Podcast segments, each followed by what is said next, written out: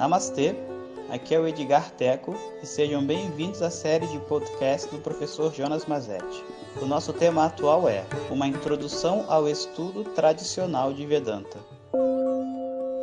Om Shri Guru Pyo Namaha Hari Om Bom dia pessoal Então continuamos aqui na nossa final da, da saga do Javali, também da estada no curso de três anos. Espero que vocês estejam gostando da história toda. Eu estou muito feliz aqui de contar e contando vários detalhes que, em geral, eu não conto porque eu não tenho tempo, né? Mas aqui a gente tem todo o tempo do mundo, essa coisa boa desse podcast, né? E os alunos também do Tomo Regular, vários falam: pô, professor, você nunca contou esse detalhe pra gente. É, mas aqui não, não tem ocasião, não tem porquê também.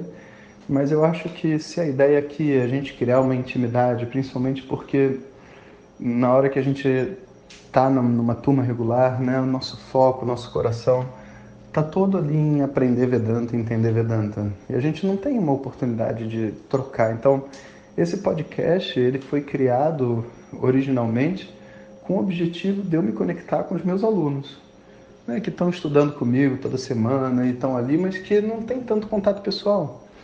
E a coisa foi crescendo e várias outras pessoas começaram a seguir, a gostar, e hoje é um momento de eu ter um, uma intimidade, vamos dizer assim, com todas as pessoas que me seguem, não só nas turmas regulares, mas no YouTube ou só aqui pelo WhatsApp mesmo. Né?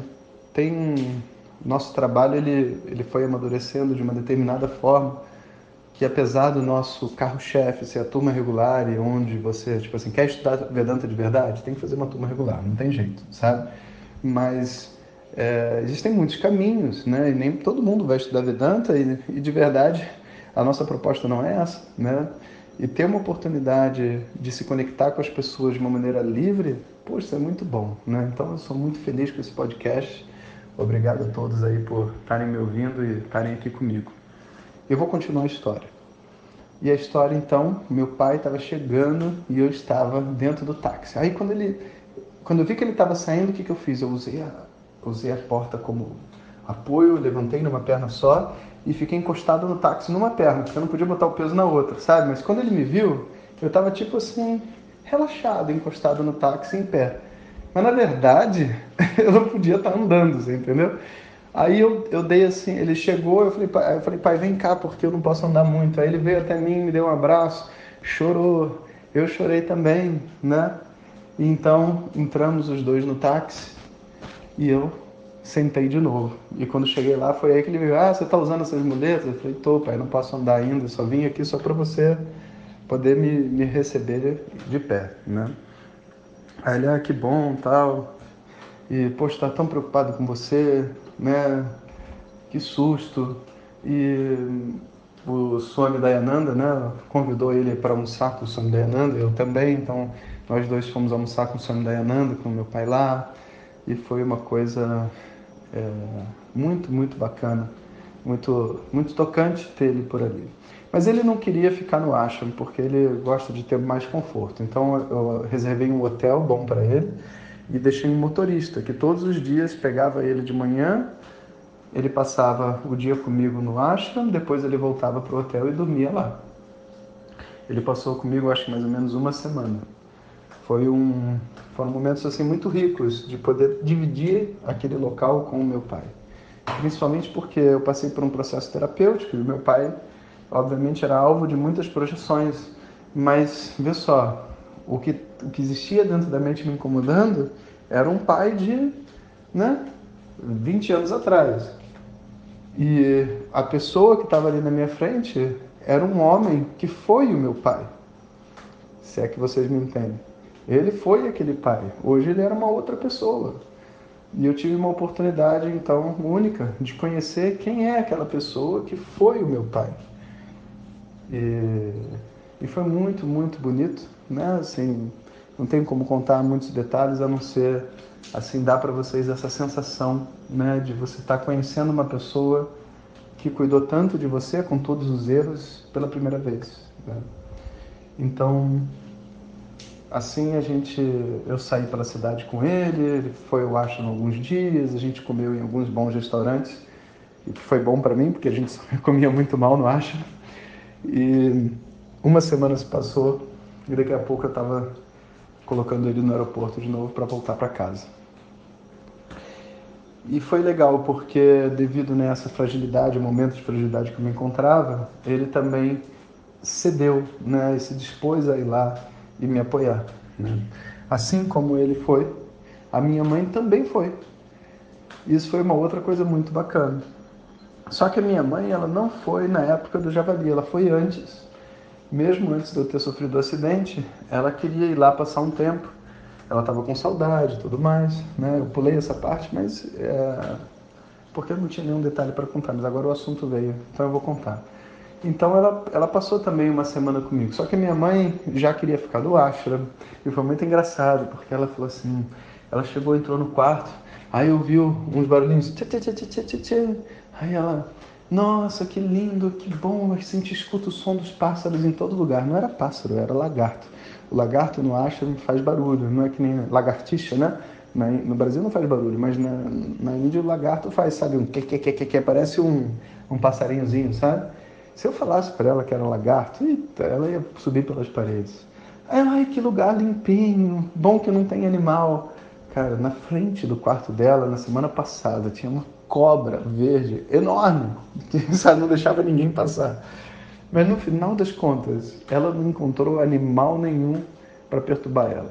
E olha que eu não acho eu vi escorpião de várias espécies, javali, cobra, elefante tudo que você pode imaginar. Só não vi onça. onça passou perto, mas ela não, não entrou dentro do ashram, sabe?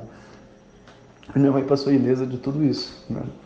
E o que ela fazia, basicamente, no dia a dia dela era... Ela acordava de manhã, ficava comigo, a gente conversava um pouco, aí ela saía para fazer tratamento ayurvédico. Tinha um centro de ayurveda perto, ela fazia massagem. Quando chegava na, na, parte da tarde, que eu tinha a tarde livre, que eu costumava andar, como eu contei para vocês, ela ia andar comigo. Então a gente andava uma, duas horas e eu voltava para o ashram para assistir as aulas e ela voltava para o tratamento ayurvédico. Então ela fez um, um, super programa de rejuvenescimento, que inclusive é algo que eu sempre sugiro para meus alunos fazer, até hoje é disponível, sabe? Você pode pegar um avião do Brasil, desce no aeroporto, eles te buscam no aeroporto, fazem todo o tratamento e te colocam de volta. Ótimo para inúmeras doenças, principalmente essas questões assim psicossomáticas e tudo mais, sabe? E essa foi a visita da minha mãe. Eu tive alguns amigos que foram me visitar também, quando a gente teve umas, umas viagens dentro, né? Também isso foi, foi bastante legal, porque eu tinha algum contato com algumas pessoas, assim, do Brasil, né? E sempre que vinha alguém do Brasil, todo mundo ficava feliz, porque era bombom. Eu pedia para trazer, assim, sacos de bombom. Aí eu distribuía para todos os alunos, aí ficava todo mundo feliz. A minha mãe trouxe tanto chocolate que teve uma vez que uma Swami chegou e falou assim, é, chegou para mim e falou assim, é, Jonas, é Vishwanatha, né? Vishwanatha, é, tem uma outra Swami lá no alojamento que não recebeu o bombom. Será que eu posso pegar mais um? Aí, eu, assim, coitado, né? Eu, eu, eu conhecia ela, era uma pessoa muito querida. Ela queria mais um, mas ela não podia admitir que ela queria mais um, entendeu? Aí Aí eu falei assim, eu fui e peguei dois. Eu falei assim, olha, toma dois. Um para aquela Suamini e outra para você, né? Porque se te der vontade, você pode comer num outro momento. Aí ela riu assim, ela sabia que eu sabia que os dois eram para ela. Ela riu assim, obrigado. e foi. E é muito interessante essa relação com os suamis, porque uma coisa é a pessoa ser um suami, né? Porque é, tem uma opção de vida, tipo opção de ser monge, né? Outra coisa é a pessoa ser um suami porque, sei lá, ela tem um conhecimento e uma sabedoria dentro dela que o mundo não faz mais sentido, sabe? E outra coisa é a pessoa ser um fake swami, né? Uma pessoa que é um falso swami. Ela só é um swami porque ela quer algum benefício social. Falsos swamis você não vai encontrar no ashram. Pelo menos no ashram do Swami Dayananda. Agora, você vai encontrar esses dois tipos de swamis, sabe? Pessoas que são realmente detentoras do conhecimento estão ali e outras pessoas que optaram por um estilo de vida, mas elas são pessoas normais. Elas não são pessoas assim é, anormais, né? Ou, ou abençoadas. Não, são pessoas normais com os problemas de uma pessoa normal que optaram por ser monge, como se fosse padre no Brasil. Uma pessoa normal que é um padre, né? Nós que vamos para a Índia temos essa fantasia de que por detrás da roupa laranja existe uma pessoa de outro planeta, mas não é essa a realidade. Inclusive, eu vou contar para vocês uma história do passarinho, né? o, o Swami e o passarinho. É, essa história é muito boa. Eu vou contar amanhã. Hariom. Muito obrigado por ter escutado. Essas são apenas algumas gotas do infinito oceano de conhecimento da tradição védica. Para receber nossos áudios diretamente, clique no link que acompanha o título desse áudio ou baixe o nosso aplicativo Vedanta Zap. Om Tat Sat.